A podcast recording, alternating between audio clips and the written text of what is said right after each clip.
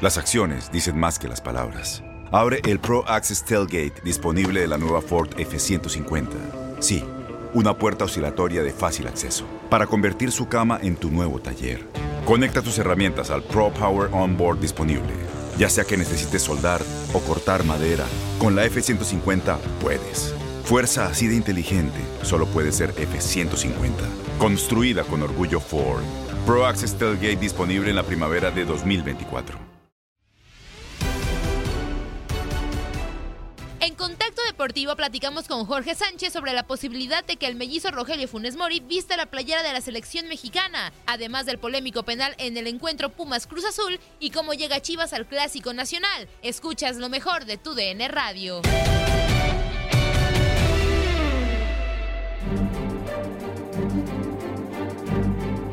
Con la posibilidad de que el delantero argentino de Rayados, Rogelio Funes Mori, se pueda integrar a la selección mexicana de fútbol. Hoy recordamos a los otros siete futbolistas pamperos que han jugado con el tricolor.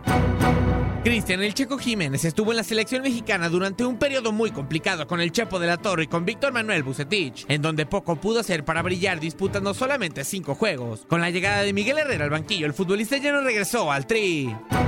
Damián La Chilindrina Álvarez. Durante años fue uno de los mejores volantes ofensivos del fútbol mexicano. Sin embargo, su llamado tardó demasiado en llegar y cuando el Chepo de la Torre lo convocó ya no era el mismo jugador peligroso, por lo que solamente participó en dos juegos y no volvió jamás al tri. Vicente Matías Bozo fue uno de los que más entrega mostró en cada partido que disputó con México. Sven Goran Eriksson, Javier Aguirre y Miguel Herrera apostaron por su convocatoria y siempre respondió con goles trascendentes. Tanto en eliminaciones como en Copa América, el Toro tuvo 16 apariciones con la verde, aunque no le alcanzó para disputar un mundial. Lucas Ayala llegó al país siendo un juvenil de apenas 16 años. Su desempeño le ayudó a alcanzar la convocatoria con la selección de Sven Goran Eriksson con la que disputó 60 minutos. El argentino con más juegos a nivel selección mexicana es Guillermo Franco. El Guille es uno de los que más críticas recibió a pesar de su llamado, que llegó cuando era gran figura del Monterrey y del fútbol mexicano. Ricardo Lavolpe, Hugo Sánchez y Javier Aguirre confiaron en él a tal grado que jugó dos mundiales, con un total de 25 presentaciones. Sin ser una figura ni tener un gran nivel, Javier Aguirre decidió apostar por Gabriel Caballero para vestir la casaca del tricolor, pues había sido su pupilo en el Pachuca. Ocho juegos después y un mundial fueron los números del Gaby con México. Carlos Lara era la gran figura del Zacatepec en su momento y el medio futbolístico pidió su convocatoria. Estuvo a punto de llegar al Mundial de Chile 62, pero las lesiones se lo impidieron jugando solamente cuatro partidos con el equipo de todos. Después, ya no fue considerado para regresar a selección mexicana. Estos son los futbolistas argentinos que a lo largo de la historia han vestido la camiseta de la selección mexicana de fútbol. Lista que podría engrosar en los próximos días si Rogelio Funes Mori consigue el llamado para integrar el equipo del Tata Martino. Con información de Orlando Granillo, Max Andalón, tu DN Radio. Agradecemos a Orlando Granillo y a Max por esta información, porque bueno, pues ha causado bastante curiosidad el tema de que Rogelio Funes Mori podría llegar a la selección mexicana, pero pues bueno, Tate, antes de ir con nuestro invitado, pues quisiera que me dieras tu opinión. ¿Para ti es bueno o no que, que Rogelio Funes Mori pudiera vestir la casaca del Tri?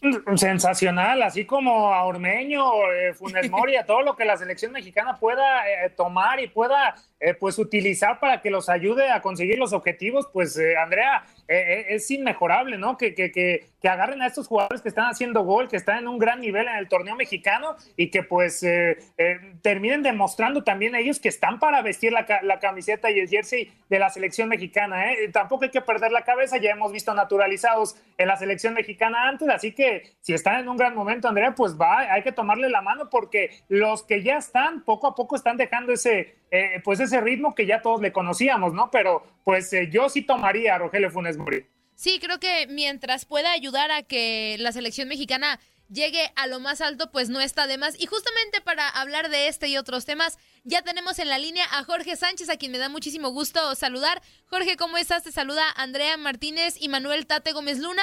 Pues el tema que tenemos ahorita en la mesa y con el que iniciamos, pues fue con el tema de que Rogelio Funes Mori podría vestir la playera de la selección mexicana. Es uno de los mejores jugadores, sin duda alguna, de la Liga MX, pero ¿realmente crees que deba ser considerado por Gerardo el Tata Martino para que represente a México? Siempre será un tema polémico, ¿verdad? El hecho de naturalizar jugadores en el afán de que participen con la selección mexicana de fútbol.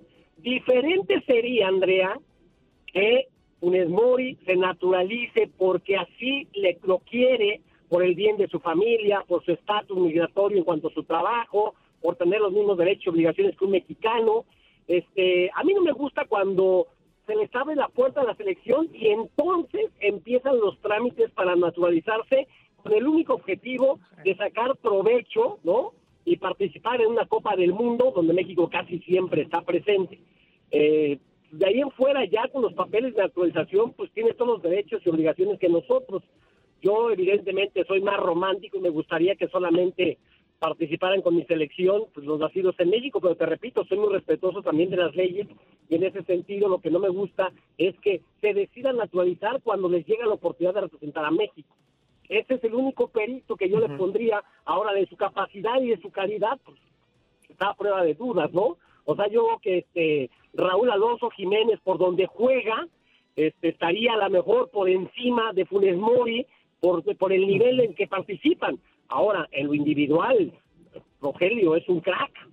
Obviamente, pues no sería la primera vez, ¿no? Si se decide el Tata Martino de, de convocar a Funes Mori, eh, de tener un naturalizado en la selección mexicana, ¿no? Ya, ya teníamos al Guille Franco, a Ciña en su momento, al Chaco Jiménez, bueno, entre muchos, muchos uh, nombres, pero sí, estoy, Caballeros, sí, son, son muchísimos, pero eh, ya en esta situación, y estoy contigo, creo que ya cuando ven la posibilidad de que es más sencillo ir a, a un mundial con la selección mexicana y también la, la, convocatoria que en su país natal, en este caso, pues Argentina, pues también eh, se vea como la salida fácil, ¿no? Pero, eh, Jorge, ya de la calidad individual de lo que te podría atribuir a la selección mexicana, pues eh, ahí no está en discusión, ¿no? También está Jiménez, Raúl Jiménez, sí, pero ya los Chicharito Hernández ya van saliendo y qué otros si me podrías decir porque pues ya no hay delanteros eh, hoy referentes al ataque para la selección mexicana.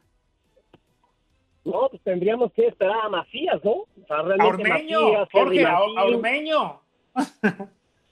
Mira, ¿sabes cuál es la bronca de, de, Santi Ormeño? O sea, la edad, 27 años de edad. Y uh -huh. Santi Ormeño ha tenido dos grandes torneos este, yo creo que la gran confianza que le han brindado en Puebla después de los eSports, ¿no? Donde realmente lo conoció medio mundo jugando los videojuegos, pero digo, los que tenemos la oportunidad de conocer a la familia, no solamente al abuelo, eh, don Walter Ormeño, que en paz descanse, a su papá, este, y mira que lo conocemos porque tiene un bar bien bonito acá en la Ciudad de México. Sí. Luego te llevo, mi querido Tate. Andrea, ah, con gusto. invitar. Pero, este, pero nos trata de maravilla el gran Walter Jr., entonces, este, fíjate que la, la peleó eh, Ormeño. Bueno, ustedes lo tuvieron allá en Chivas, se lo llevó Tomás Boy y no lo aceptaron. Pero ¿Sí? ni siquiera lo dejaron hacer la pretemporada. Entonces, este, jugó en América, jugó en Pumas, estuvo en muchos equipos y realmente solamente fue Puebla donde le han brindado la oportunidad, pero hoy tiene 27 años. ¿no? O sea, ya así como que también Sí. este, esperarlo a que madure, se nos va a caer del árbol por maduro.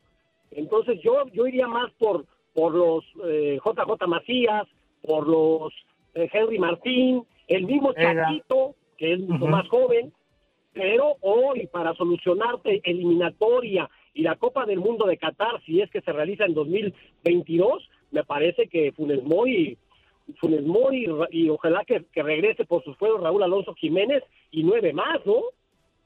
Sí, creo que sería bastante, bastante positivo. Yo también soy de la idea que me gusta ver pues a nacidos en México con la selección mexicana, pero al final en, en un mundial lo que aporte es más que mejor, ¿no? Creo que la selección mexicana lo necesita porque pues sí, bien, bien decía Tate, ¿no? Y pues ahora quién, Raúl Jiménez y quién más, ¿no? Creo que, creo que está muy complicado ese tema. Pero Jorge, cambiando de ahora, pues sí, de tema y yéndonos a la Liga MX, ayer los Pumas pierden el partido de último minuto con un polémico penal eh, al final del encuentro que, bueno, pues Jonathan Rodríguez hace efectivo. Primero preguntarte, ¿para ti era o no penal y también, eh, pues, si fue error de Johan Vázquez?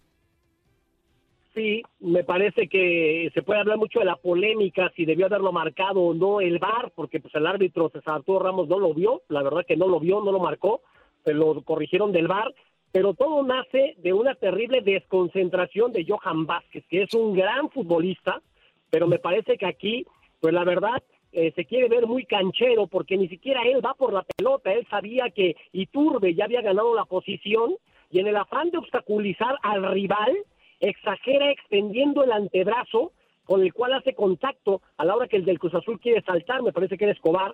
Entonces, yo creo que, que eso es el origen, ¿no? Que da después a la polémica, pero para mí sí es una desconcentración de Johan Vázquez. Y, no hay polémica, ¿no, Jorge? Porque ya, ¿cuántas hemos visto de este tipo en esta semana? A ver, en esta cancha también, ¿cómo lo ganó Pumas contra Santos? Manos de, mano de Isijara dentro del área, igualita, polémica y penal. También en Atlas contra Juárez, eh, el pasado sábado, Luis López, ahí en una llegada en donde Nervo estaba ahí buscando el remate, pues no terminan marcando eh, eh, ese penal. También estamos ante esta situación de que una sí y otras no. Esa es ya una situación del arbitraje, pero yo estoy contigo y, me parece que esas manos, eh, ya con el brazo extendido, siempre se deben eh, marcar como penal. Ya que el árbitro César Arturo Ramos, ya lo vimos contra Atlas, que expulsó a Correa y ahora pues eh, mostró tres, cuatro amarillas después del partido de Pumas. Jorge, pues también pierde la cabeza un poquito los árbitros. Sí, que me parece que también hay mucha presión ya en torno al arbitraje, ¿no? Por esa inconsistencia en cuanto a los criterios. Fíjate que yo me escribo muy seguido y a veces platico por teléfono con el teniente coronel don Mario Rubio, que fue leyenda también en el arbitraje, nos representó en el Mundial de España en 1982, y hablábamos un poquito acerca de esta confusión que traen los árbitros, que a veces sí, a veces no, las manos este, dentro del área, y me decía que en los últimos años, después de que no se tocaron los reglamentos durante no sé cuánto tiempo, para no moverle, bueno, empezaron a modificar, pero escuchen ustedes, ¿no? Lo, lo, cómo se calificaban las manos en los últimos años, y me pone don Mario, dice, a veces nos, nos ponían que era intencional o no intencional, luego imprudente o no imprudente, después deliberada o no deliberada, posteriormente voluntaria o involuntaria, antinatural o natural, fortuita o infortuita, accidental o no. Dice, entonces ya nadie sabe cuáles sí, cuáles no. Y se traen un lío los, los árbitros a nivel mundial impresionante. Jorge. Y... Jorge, y ahí nada más es, eh, yo, yo entendí, perdón Andrea, yo entendí ahí lo que nos decías, pues ustedes tomen la decisión, ya ustedes eh, decidan qué, qué, es esa jugada, es lo que entendí. Así es, entonces, pero la bronca, Tate, es que a jugadas similares son decisiones diferentes, esa es la inconsistencia. Ahora, me parece que los clubes se han visto beneficiados en unas y perjudicados en otras. O sea, no, no, no creo que haya un equipo que pueda decir que no lo ha beneficiado alguna decisión arbitral. Uno. Pero esas, esas no, las, no las cantan. De las que se quejan es cuando les perjudican. Y puedo entender que a veces dices, oye, sí, pero a mí ya van una que me beneficia y tres que me perjudican. Ahí sí. Pero la verdad, creo que pues hoy todos tenemos que tratar de, de ser más comprensivos con esta incertidumbre que hay en el arbitraje y este y decir pues si se van a equivocar que se equivoquen a mi favor no nada más pedirle a Diosito pues sí sí la verdad sí sí tienes razón en ese en ese tema Jorge. Y cambiando de equipo te quiero preguntar de las Chivas porque es semana de clásico nacional y pues preguntarte ves el vaso medio lleno o medio vacío porque Chivas no pierde pero tampoco gana. Entonces qué es lo que está pasando con el rebaño y pues tú cómo crees que le va a ir el fin de semana contra el América Mira, los clásicos definitivamente se juegan de forma diferente, ¿no? Este, lleguen como lleguen, me parece que son partidos muy peleados y si tú revisas la historia de estos duelos, ha habido momentos en que América llega como amplio favorito y ganan las Chivas, o viceversa. Las Chivas están arrasando, la América anda de capa caída y gana el América. Entonces son impredecibles. Me parece que para Víctor Manuel Bucetich, bien que mal, ha estabilizado el barco. Y si no ha sacado los resultados positivos de tres puntos que son fundamentales para meterte en la calificación, por lo menos tampoco tiene que decir que perdió y justificar una derrota. Yo creo que ahí la lleva el conjunto de Guadalajara que le sigue moviendo a la alineación, sobre todo en sector defensivo, a veces hasta por lesiones, no solamente por bajas de juego, pero creo que el rebaño este, puede tomar este partido contra el América como realmente el trampolín que lo proyecta a la recta final del torneo como el semestre anterior y cerrar con todo y buscar obviamente pelear por el título. Este que si no, el mismo Mauro Vergara ya dijo que no garantiza la continuidad de Buse. Sí, eh, complicado. No, pero es que hay que comprar playeras. Hay que comprar playeras, Andrea, Jorge, hay que comprar. Eso es lo importante para el rebaño. No, no es cierto. Oye, Jorge, eh, y de la situación del América, vaya la situación de Solari, ¿no? Que si hablamos de que está estabilizando Bucetich a las Chivas, eh, pues acá Santiago Solari parece que ya tiene estabilizado todo y en lo anímico también lo que lo de Viñas, ¿no? Que regresa pues a, la senda del gol dándole el triunfo eh, contra León y este América que está pues en el subliderato de la tabla general. Sí, que, que de verdad este mira, poco a poquito me parece que la idea futbolística del señor Solari se va plasmando en el terreno de juego muy de la mano de Aquino.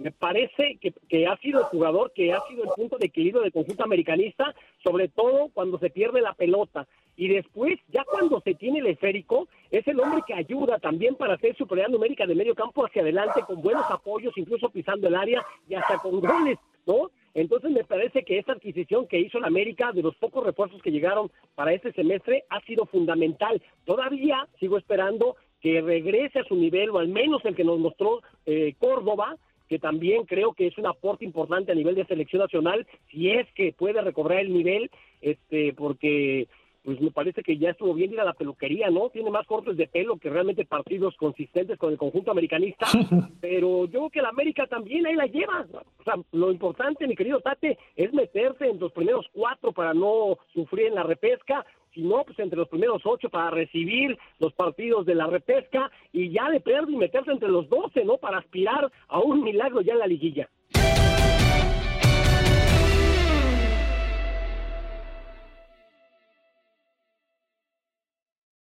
Aloha mamá. Sorry por responder hasta ahora. Estuve toda la tarde con mi unidad arreglando un helicóptero Black Hawk. Hawái es increíble. Luego te cuento más.